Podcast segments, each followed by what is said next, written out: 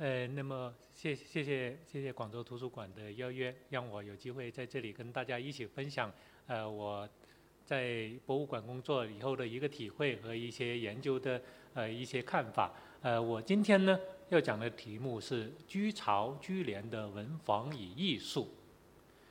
呃，居巢居廉呢是清末广东著名的花鸟画家，他们的花鸟画有三个特点，就是注重写生。善于用水以及以岭南题材来表现宋人风骨元云韵致。呃，居巢居廉他们有比较著名的两个学生，就是陈树人和高剑父。呃，他们两个人呢东渡日本，结合了居士画法以及外来的养料，形成了新国画。呃，然后创立了岭南画派。啊，同属居门弟子的永祖春啊、张纯初，这些是民国最大的艺术群体——国画研究会的核心会员。因此，二局延续下来的岭南风物，善于用水、注重写生，更成为清末乃至当下广东花鸟画坛最重要的特点之一。呃，那么我们首先来将这个讲座分成四个部分。呃，首先我们来讲第一部分，就是沿北居巢居廉文房及其意涵。呃，居廉在他的《金石庵诗抄》呃里面有一首诗叫做《石菖蒲》，里面其中有两句话很有特点的，就是“沿北沿朝露，花南借五阴”。啊，他又有一首词叫做《浪淘沙令·送小盆莲》，里面也说到了“沿袭地镜台间”。呃，他后面还说到了沿北说取江天，在这里面我们发现有沿这个字，呃，跟我们的沿北有什么关系呢？我们来看看他的堂堂弟居廉，也在六十大寿的时候呢，他的一个朋友叫梁天贵，呃，写了一首祝寿诗给他，提到了沿北花南闲着处，米颠情趣复如何？那么我们再看看。呃，他的两个朋友居巢居廉的两个朋友，一个叫梁于卫，他也刻了一方岩北花南，还有呃，在他们的同乡二居的同乡何云虚，也就是贺有贞呢，也刻了一方岩北一贤生的印。那么可以可以见到，我们在这里面岩北是一个当时广东番禺河南，也就是现在的海珠区这边呢，呃，一个文人。呃，很有追求的一个观点，沿北到底是什么呢？我们来看看，在汉代的时候呢，刘熙就说到沿，呃，沿其实就是燕的意思，因为研末使其和诺。呃，在最早出现沿北的这个词语呢，是唐代的段成式，啊，他解释到几案面南，人坐雁之北，也就是说我们的桌子，呃，因为朝南，所以呢，我们的端砚或者说我们的其他的一些砚呢放在北边，所以呢我们把它叫做沿北。呃，然后呢像元代延续下来还有元代的陆有元呢，他字号为沿北生。啊，明代的袁宏道他也说到了，呃，《沿北楼记》里面说到一句话叫做“夫人生玄世之趣，未有过于身在沿北”。啊。那么可见，这个沿北这两个词又呼应了我们刚才贺云虚说的“沿北一闲生”，就是呃是有很悠闲的知趣在的，啊，因此一直在延续下来。像清徐明和有“沿北花南池”，呃，甚至像我们的呃清代的一个皇帝乾隆，他在莲池行宫里面也设有“花南沿北草堂”，可见在文人也好，在官方也好。他们对“沿北”这种呃“花南”这个词里面的运用呢，是很有文人的蕴含的。我们可以把它概括为四个意义啊。第一个，指案前书房从事著作啊，有时呢也可以用作书信的称呼以及人的称呼啊。第二是共同研究同学，比如说我们说的同研、同砚等呃，像。陈谦在潘柏林《北归喜物》里面诗有提到“予以柏林同砚两载”，这个“砚”就是代替研究同窗之意。还有张维平，呃，也跟某一位门人专门说到同念朝夕，讲论诗法，啊，啊，第三个含义呢，就是集笔墨谋生，比如说言耕笔言，像林则徐也说到了，呃，赖西子燕耕以给，也就是说通过呃，在这个笔墨呃来可以谋取一定的呃钱财等等。第四个呢，就比较少见的啊，也是比较突出的，呃，一个新奇的点呢，就在于传承。像朱少将把盐送给龙玉生，以示传承衣钵。那么这个就是盐或者砚他们的一个历代的一个含义。那么这个砚呢，凝聚了文人的情感，啊，也为历代文人所喜爱。像我们的主人公居巢，他在《金石安诗抄》里面有大量的关于砚，也就是他用砚的，或者他看到砚的呃一些呃诗词，比如说题况湛若还写注书雁踏本，他在桂林的时候看到了呃我们一个很著名的岭南书家况野，也就是况湛若他的一个砚的踏本，然后呢他还为简东周他的朋友东莞的朋友。呃，写了一首《秦瓦砚歌》，以及他自己在大游里面特意还提到了相呃与雁相关的一首诗。这首诗呢，就记忆了呃居廉不居巢在太平军军营中得到了名曲大军的一个水盐砚，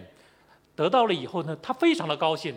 他非常高兴以后，他将这个盐呢啊拓了几本。然后将它传给好事的，就比较喜爱这方砚的人，以及喜欢砚的呃朋友，他一起来吟诵它，同同赏之。那么我们可以看到，呃，在砚里面凝固了我们很多的人文情感，它可以为我们提送，可以是传承衣钵，它还可以拓出来。我们来看看，呃，这一方呢是叶小鸾的梅子砚拓本，这个拓本里面呢。呃，特意还提到了这方砚曾经由梅生先生亲完，我们可以看到，呃，左上角里面有特意提到了，也就是说梅生先生就是居巢，他还曾经呃收藏过这方砚。居巢除了收藏这方砚以后呢，因为他刚才说了长期呃追奉小追随张晋州奉小太平军，所以呢他还有行军砚。他行军砚呢，还特意在这个砚里面刻了有闽，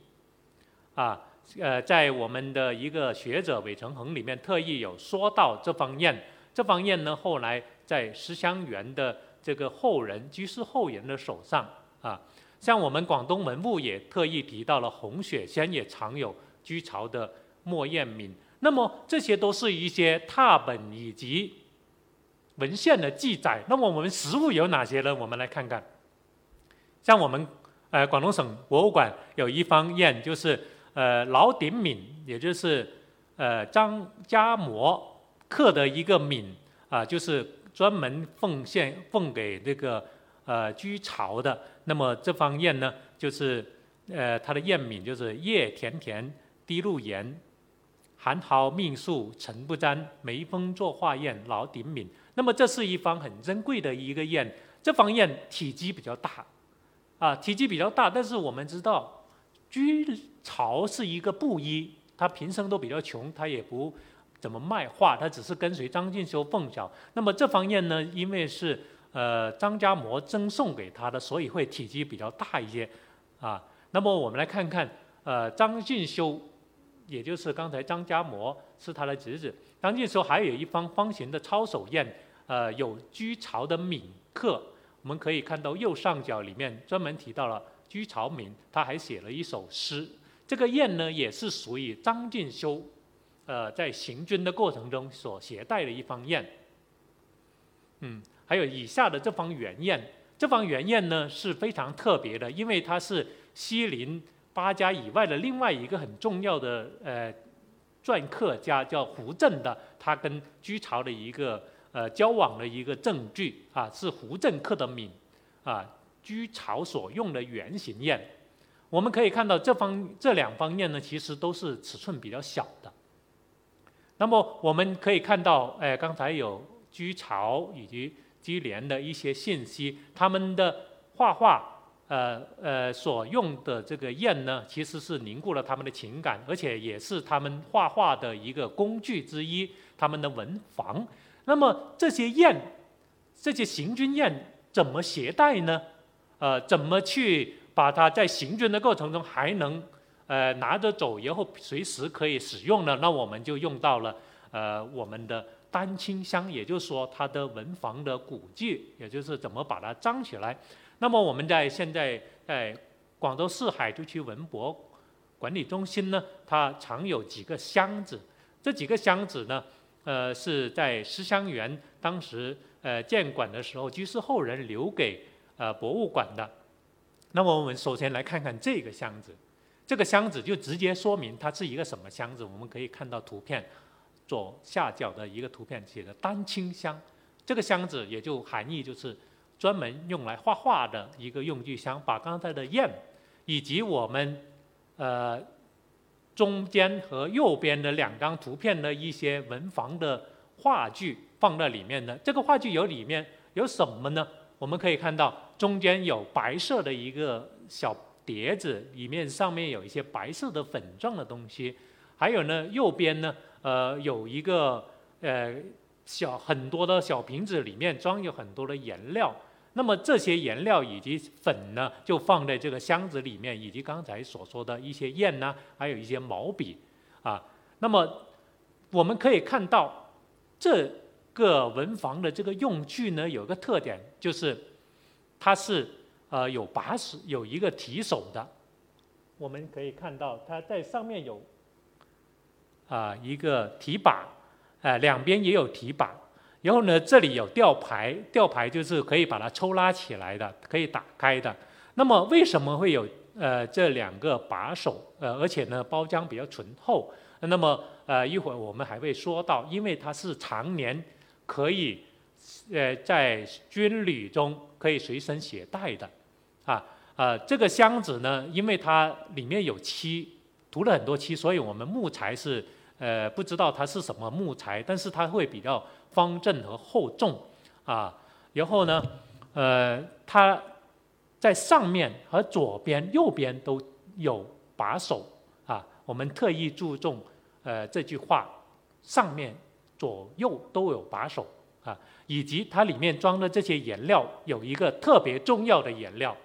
就是我们可以看到这里面有这个颜料以及这个颜料。这个颜料呢，我们画中国画的同学或者说同道，他都知道这种颜料是西洋红。西洋红不是我们中国画传统的颜料，它是呃在西方引进过来的。为什么会用到这些材料？那是因为，尤其是居廉，它因为卖画。他卖画的话，呃，他色彩是比较适应民俗的，或者说顾客的要求，所以画的比较严厉入世，啊，这种画风呢，迎合了当时大部分市民的审美的去向，这跟他的呃画画的生涯分不开的。那么这个还有一个呃更小一点的啊凤凰木的文具箱啊，这个。更小，因为大概也就跟我们一个手提电脑那么大。那么这个呃文具盒呢，更适合于我们随身携带，而且呢，这个文具盒呢，它是可以呃直接拿来写生的时候随身携带的。我们可以看到它分成很多层，分分分成很多层以后呢，这里面有啊几层呢？三层呢是在右手边这里呢，呃有几个小盘子，还有一些。呃，调色的一个小小木棍，那么这里面呢，就是用来调各种各样的颜色啊，以及一些墨色啊所运用的这个调色盘。然后呢，上面呢，呃，它里面的东西已经找不到了啊，找不到了。但是呢，我们从这个抽拉式的这个朴素的这个呃文具箱里面呢，可以看到它是体量小，作用是什么？便于写生随身携带。我们刚才说了，二居他们是非常注重写生的。那么，呃。二居注重写生以外呢，因为呃居巢、居廉，他们都是呃属于有一定的文化的、有一定的修养的人，尤其是居巢，啊，他是一个很著名的诗人，那么他就看了很多书。那像居廉的父亲居少南，呃，更是学海棠的学生，那么非常有文化。那么有文化的话，他会看很多的书。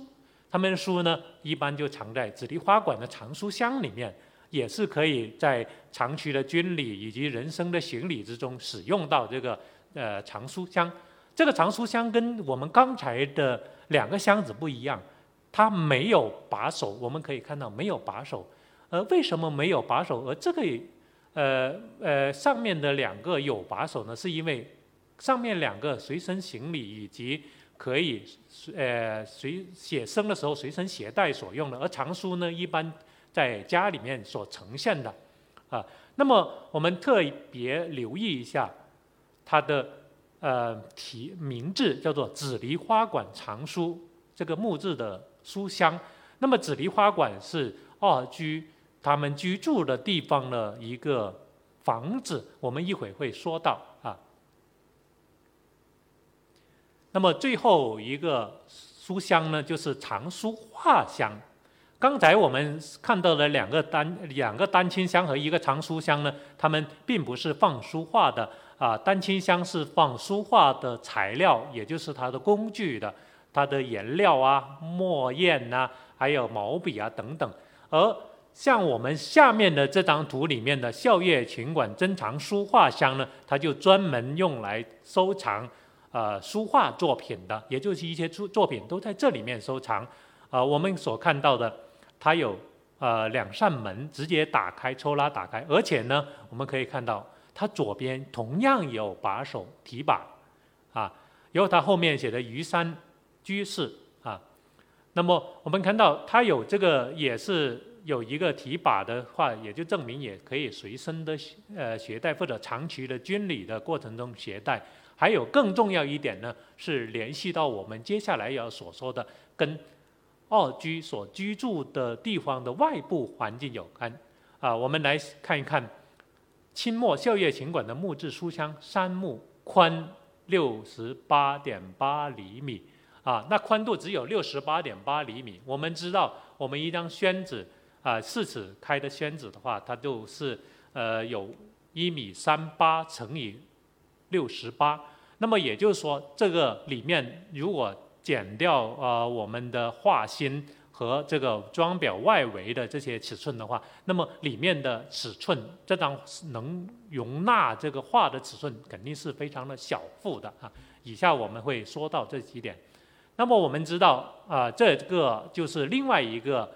呃二居居住的地方，叫孝业勤馆。刚才我们说到了紫梨花馆。第二个呢，就孝业群馆，我们来看看，呃，他们所居住的地方，刚才说的有提榜，跟它外部环境有关。那我们来看看相关的一些消息，而我们来看看这张很有趣的一张，呃，我在拍卖会看到的，呃，一个居巢的自敏宴，呃，我们可以看到这个。自敏宴呢，我在这里面特意注明了，它是传为居巢字里面，因为呢，它里面除了这些居巢所敏的文字呢，有很大的问题以外，最主要就是它有一个盒子，这个盒子里面还镶有白玉，这里面会给我们一个疑惑。我们刚才所说的，呃，居巢它是非常的穷的，是一个布衣，他一生没有。呃，卖画的经历，那么在这里面，他用了一方白玉的话，会跟他身份非常的不配。我们所看到的居廉的刚才胡鼻山，也就胡震给他的一方刻敏的一方印呢，是很普通的一方，尺寸也很小，也没有一些华贵的装饰的。还有二居刚才所我们所见到的所有文具箱呢，它都是很朴素的。没有很华丽的装饰，也没有镶金镶银的，而这里面呢，用了一方白玉，那么证明啊，从这方印的这个白玉以及它的文字来看的话，这方砚是有问题的啊。也就是说，我们在《鲤鱼闲情偶记》里面说到，呃，物与人的关系就是我们的砚、我们的文房用具跟人的关系，必须是做到呃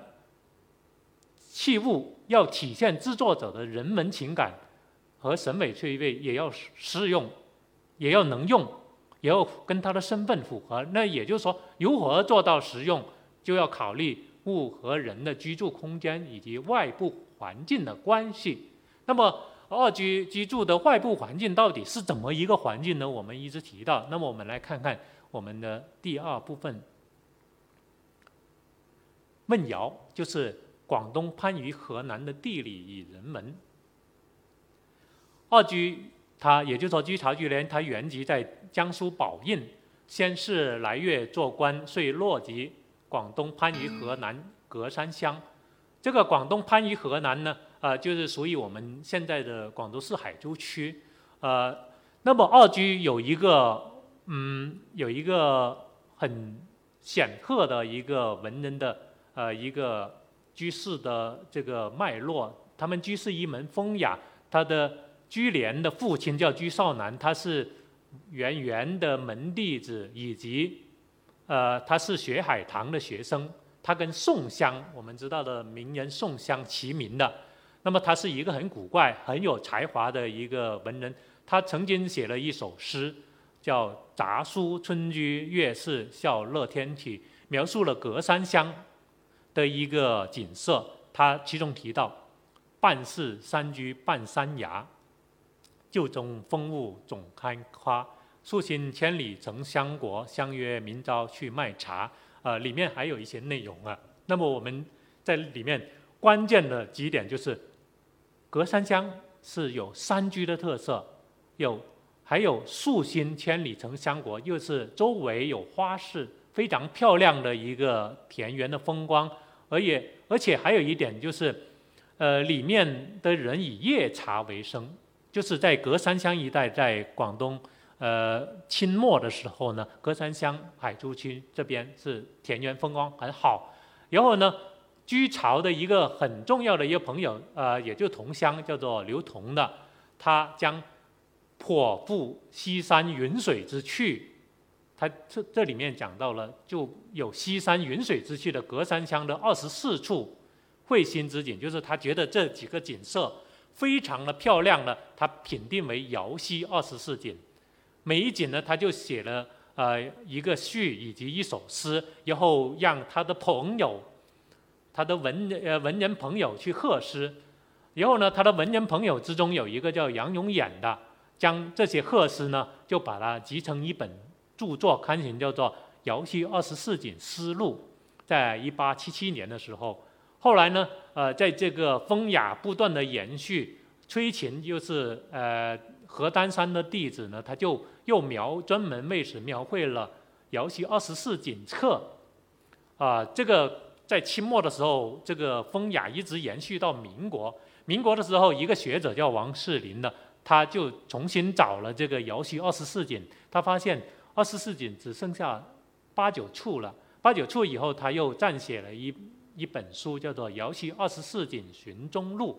专门是把二十四景寻到它的踪迹在哪里、怎么样的一种情况。那么我们来看看，呃，瑶溪二十四景现在如何呢？啊，我特意把它用一个电脑的方式处理了，啊，二十四景的这个啊位置以及它的一些特色啊。那么我们可可以看到，这里面我特意标注了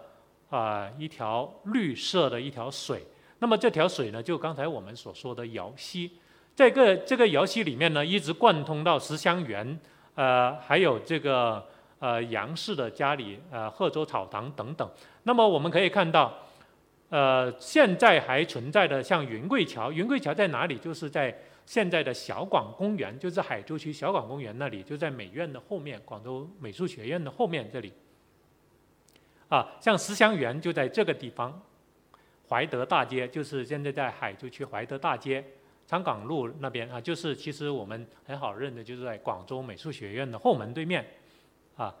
那么这条街呢，这现在呢还。保存的一个非常好的一个呃水，就是马从以前说的马从啊，呃也叫瑶溪。这条溪呢是原生态的，它并没有加过呃一些水啊或者什么。那么我们以后还可以关注到啊瑶溪啊马，也就是马冲，因为以前的交通工具都是用马的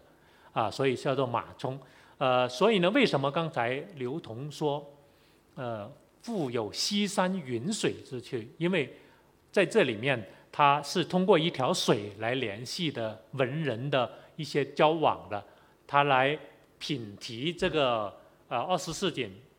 品题二十四景的话，他们就文人之间坐着一个小船，呃，四处去游览，然后跟朋友互相唱和。那么就形成了我们所说的，尤其二十四景诗，啊，大概是这样。甚至到后来，居廉，啊，他卖画，他就是每个月，啊，把这个画作接单以后，把画作放到船里面，船驶到大兴公司里面，啊，交交件，大概是这样一种情况啊。